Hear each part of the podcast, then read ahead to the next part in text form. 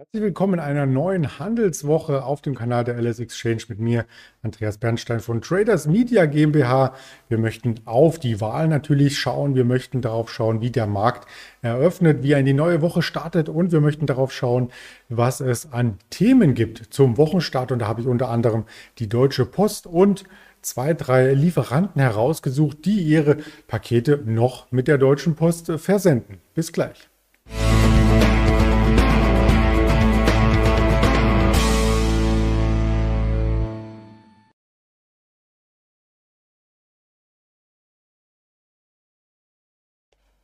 Das ist ein virtuelles Bild. Ich stehe nicht wirklich vor dem Reichstag, aber das Thema war ja die Bundestagswahl am Wochenende, die uns hier bewegt hat und die auch in den kommenden Tagen, vielleicht Wochen oder Monaten die Themen am deutschen Markt mit beeinflussen könnten. Das möchte ich hier kurz darstellen in der Vorbörse auf dem Kanal der LS Exchange und dann später auch noch einmal mit einem Händler ins Gespräch kommen, wie denn die ersten Bewegungen am DAX abgelaufen sind und zwar mit dem Patrick, den ich hier gegen 11.30 Uhr im Interview willkommen heißen darf. Ja, die Konsolidierung am Freitag, die war schon so ein bisschen eine Zurückhaltung vor der Bundestagswahl. Die Volatilität zwischen Hoch und Tief unter 80 Punkten. Das ist fast vergleichbar mit einem Feiertag in den USA, wenn der DAX wenig Impulse erhält und per Saldo, wenn man sich die Schlusskurse vom Donnerstagabend anschaut, wo wir ja bei knapp 15.700 mal zwischenzeitlich waren, war das ein Abschlag von zwischenzeitlich wieder von dieser Hochbewegung der Handelswoche 200 Punkten oder 130 zum Schlussstand am Donnerstagabend. So sah das Ganze für den Freitag aus, also gerade am Nachmittag dann gar keine Bewegung mehr im DAX und das große Bild hat sich dadurch auch nicht verändert. Wir hatten das Doppeltief, also das Tief aus der vergangenen Woche vom Montag war in etwa auf gleicher Höhe wie das Tief aus Mitte Juli. Von da aus sind wir stark abgeprallt, auch wie im Juli und nun auf einem ähnlichen Konsolidierungspfad vielleicht, wie man das dann Ende Juli gesehen hat, also mehrere Tage seitwärts. Das ist die große Frage, die wir gleich beantworten. Doch zuvor der Blick auf nicht die Chartmuster, sondern die Muster, die wir bei der Bundestagswahl bekommen haben, in bunter Form. Also es gibt hier nicht mehr eine Partei, die komplett das Land oder die Wählerstimmen auf sich zieht, sondern es muss Koalitionsgespräche geben. Und da die große Ko Ko ah, die Kroko, so war die Abkürzung, so wollte ich sagen. Das ist live, das ist der Livestream ähm, hier vom Wähler. Nicht mehr gewünscht ist, müssen neue Wege gefunden werden. Vielleicht eine Jamaika, das bietet sich von den Farben her auch ganz gut an. Man wird sehen, äh, was hier aus den Gesprächen herauskommt. Auf alle Fälle sollten die Grünen und auch die FDP hier mit im Boot sitzen und welche von den beiden großen Parteien, CDU, CSU oder die SPD, hier auch noch mit an der Regierungsbildung teilnehmen, das werden die nächsten Tage oder vielleicht auch Wochen zeigen. Denn wenn man sich das insgesamt anschaut, ähm, gibt es ganz, ganz häufig ein politisches Abwarten auf die Zeit, wenn dann der Kanzler, Schrägstrich Kanzlerin vereidigt wurde und die Regierung ihre Arbeit wirklich effizient beginnen kann. Und das kann teilweise zwischen 24 Tagen, das war 1969 der kürzeste Zeitraum, bis zu 2017 haben wir 171 Tage gesehen, bis das dauert. Also dann vielleicht gar nicht mehr dieses Jahr, dann vielleicht doch nochmal eine Neujahrsansprache von Frau Merkel. Wir sind es ja gewöhnt aus den letzten ähm, 16 Jahren. Also insofern, ähm, das eine Jahr kann sie auch nochmal die Neujahrsansprache halten. Von meiner Seite aus alles gut. Ähm, aber wir wollen natürlich rein wirtschaftlich und auch sozial ähm, eine Aufbruchsstimmung jetzt auch schnell in die Tat umgesetzt sehen. Also das, was vor allem die jungen Leute hier bewegt hat an Themen, das sollte dann auch schnell auf die Straße gebracht werden. Gerade die Jugend ist ja etwas schnelllebiger und nicht ganz so geduldig wie, ich zähle mich da mal dazu, wir Älteren. Teilnehmer. Ja, weitere Infos zur Wahl und was es für Konstellationen gibt, was vor allem ähm, dann die Ökonomen dazu sagen, das haben wir zusammengefasst im Samstagsvideo. Das ist quasi einmal hier rechts äh, zu sehen, Börse zum Wochenausklang, Gold und so weiter. Und da gab es Stimmen ohne Aktienblicke von den Veit, der hier einiges zusammengesammelt hat aus Wirtschaft, Politik, Ökonomie und auch über die Klimaziele sprach.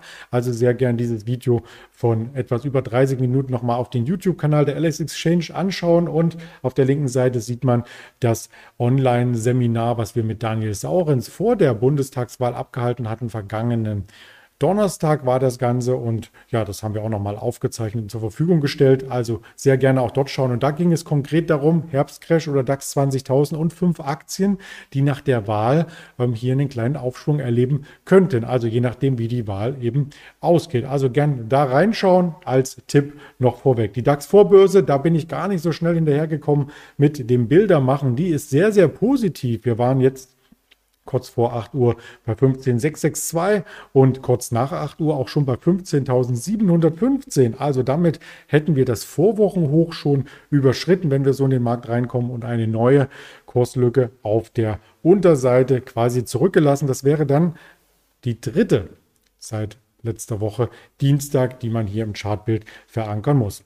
Ein Schwerpunktthema möchte ich hier ansprechen und zwar nicht die Wahl an sich. Vorher noch der Blick auf Vierenkrieg, was ein kurzer Blick sein kann, denn wir haben da nichts geändert. Auch am Freitag die Wall Street eher seitwärts dann gelaufen und hat sich auch am Sentiment wenig getan. Aber ich möchte über Inflation sprechen, über die Versandpreise. Und da gibt es neue Meldungen von DHL, also der Deutschen Post. Im Detail sollen dort die Paketpreise erhöht werden, aber nicht pauschal alle. Unmittelbar betroffen sollen nur sein die Geschäftskunden. Und ja, zum 1. Januar 2022 gelten dann die neuen Preise. Die konkreten Preisaufschläge in Prozent sind noch nicht bekannt. Das Unternehmen hat aber mitgeteilt, dass Lieferungen ab 20 Kilogramm davon in besonderem Maße betroffen seien. Also nichts Genaues weiß man nicht. Die Preise für Privatkunden sollen aber gleich bleiben. Also die Verbraucher bekommen das nur indirekt zu spüren. Und auf dieses indirekt möchte ich eben eingehen. Es geht darum, dass natürlich die Post das begründet mit einer Erhöhung von Investitionen. Sie möchten die Infrastruktur hier vorantreiben. Sie möchten auch den klimaschonenden Transport. Wir hatten von Elektroautos von der Post der, über die große Bestellung schon gesprochen vor wenigen Wochen. Und fast die Hälfte aller Zustellbezirke werden schon CO2-frei beliefert mit Hilfe von E-Mobilität. Das soll ausgebaut werden. Und insgesamt sind die Listenpreise für Geschäftskunden mit einem jährlichen Versand von ungefähr 5000 Paketen hier ähm, ja, ausschlaggebend für diese kleine äh, Preiserhöhung. Der bedeutendste Großkunde der Post ist übrigens der Online-Händler Amazon. Also Amazon Logistics, das ist ja die Sparte, die Amazon hervorruft. Und vielleicht sagt sich dann Amazon auch, ja, jetzt wird es noch teurer wenn wir das über die Deutsche Post versenden. Dann machen wir gleich mit unserem eigenen Dienst Amazon Logistics weiter, auch bei großen Paketen. Also wer sich mal einen Schrank bestellt oder einen Rasenmäher oder sowas, der fällt natürlich darunter und hat dann unter höheren Versandkosten als Großzusteller zu leiden. Ob das bei den einzelnen Endkunden ankommt, das verneint ja jetzt die Deutsche Post. Aber das betrifft nur die Zustellung, die man von Privat zu Privat sendet. Also das heißt, wenn man als Privatkunde bei Amazon als Beispiel einen großen Rasenmäher kauft und der soll über die Deutsche Post versendet werden, dann kann durchaus sein, dass in dem Preis dann diese Pauschale weitergegeben wird über den Einzelhändler, aber eben nicht direkt von der Post. Aber nichtsdestotrotz bleibt es dabei, dass es eine Art Inflation oder zumindest diese Preissteigerung beim Privatkunden ankommt. Und das macht vielleicht die Deutsche Post etwas zu schaffen. Heute vorbörslich im Gesamtmarkt leicht stärker, aber insgesamt haben wir uns hier vom Allzeithoch auch schon wieder einige Pünktchen ähm, entfernt nach unten und es bleibt abzuwarten, wie hier diese Meldung einschlägt und wie schnell sie dann auch umgesetzt wird mit realen Zahlen. Denn bisher war es eben nur diese Ankündigung ab 1. Januar und die genauen Zahlen muss die Post erst nachliefern. Wen kann das noch betreffen? Insbesondere Westwing zum Beispiel. Denn wenn hier große Möbelstücke ähm, bestellt werden und versendet werden, ich hatte auch mal etwas Größeres bestellt, kann ich aus meinem privaten Leben beipflichten. Da waren die Versandkosten um die 80 Euro.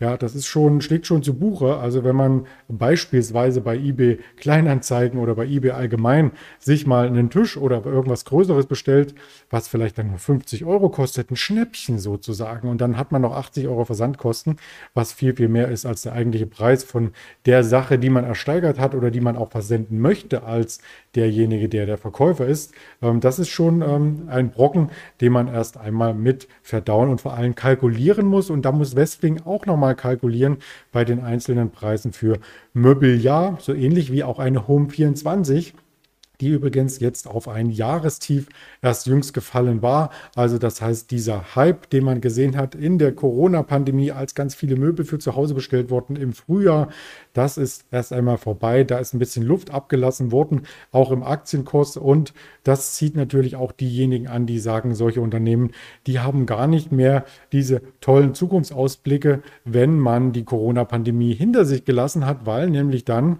auch wieder die Möbelläden geöffnet haben und man sich die Möbel direkt anschauen kann, lässt sich das nicht nach Hause ähm, direkt senden. Und das bringt dann wiederum die Shortseller auf den Plan. Da habe ich hier von Aktiencheck mal eine Meldung aus der letzten Woche über die Netto-Leerverkaufsposition in den Aktien der Home24 SE. Ähm, publiziert und da wurden diese stark aufgestockt. Also JP Morgan Asset Management ist dabei bei den Leerverkäufern. Marshall Ways, äh, GCA Capital Partners, Otus Capital Management Limited. Also wer die vielleicht kennt, ähm, der weiß, dass die natürlich auch entsprechende Aktien analysieren und dann sagen, die sind zu teuer, die verkaufen wir einfach mal leer auf dem Markt und gehen davon aus, dass der Preis weiter sinkt und wir die Aktien dann günstiger zurückkaufen. Was gibt es an Wirtschaftstermin heute? Einmal kurz im Blick 10 Uhr die M3 Geldmenge und die Privatkredite aus der Eurozone 12 Uhr der Bundesbankbericht aus Deutschland, der Monatsbericht 1430 Auftragseingänge langlebiger Gebrauchsgüter, nicht militärische Investitionsgüter und langlebige Güter ganz allgemein. 1630 noch der Dallas Fed Herstellungsindex. Das sind die Themen, die uns heute bewegen und gerne die weiteren Infos wie versprochen YouTube. Der Kanal heißt LS-Exchange. Auf Twitter heißen wir lang und schwarz, auf Instagram ls-exchange, da bleibt's.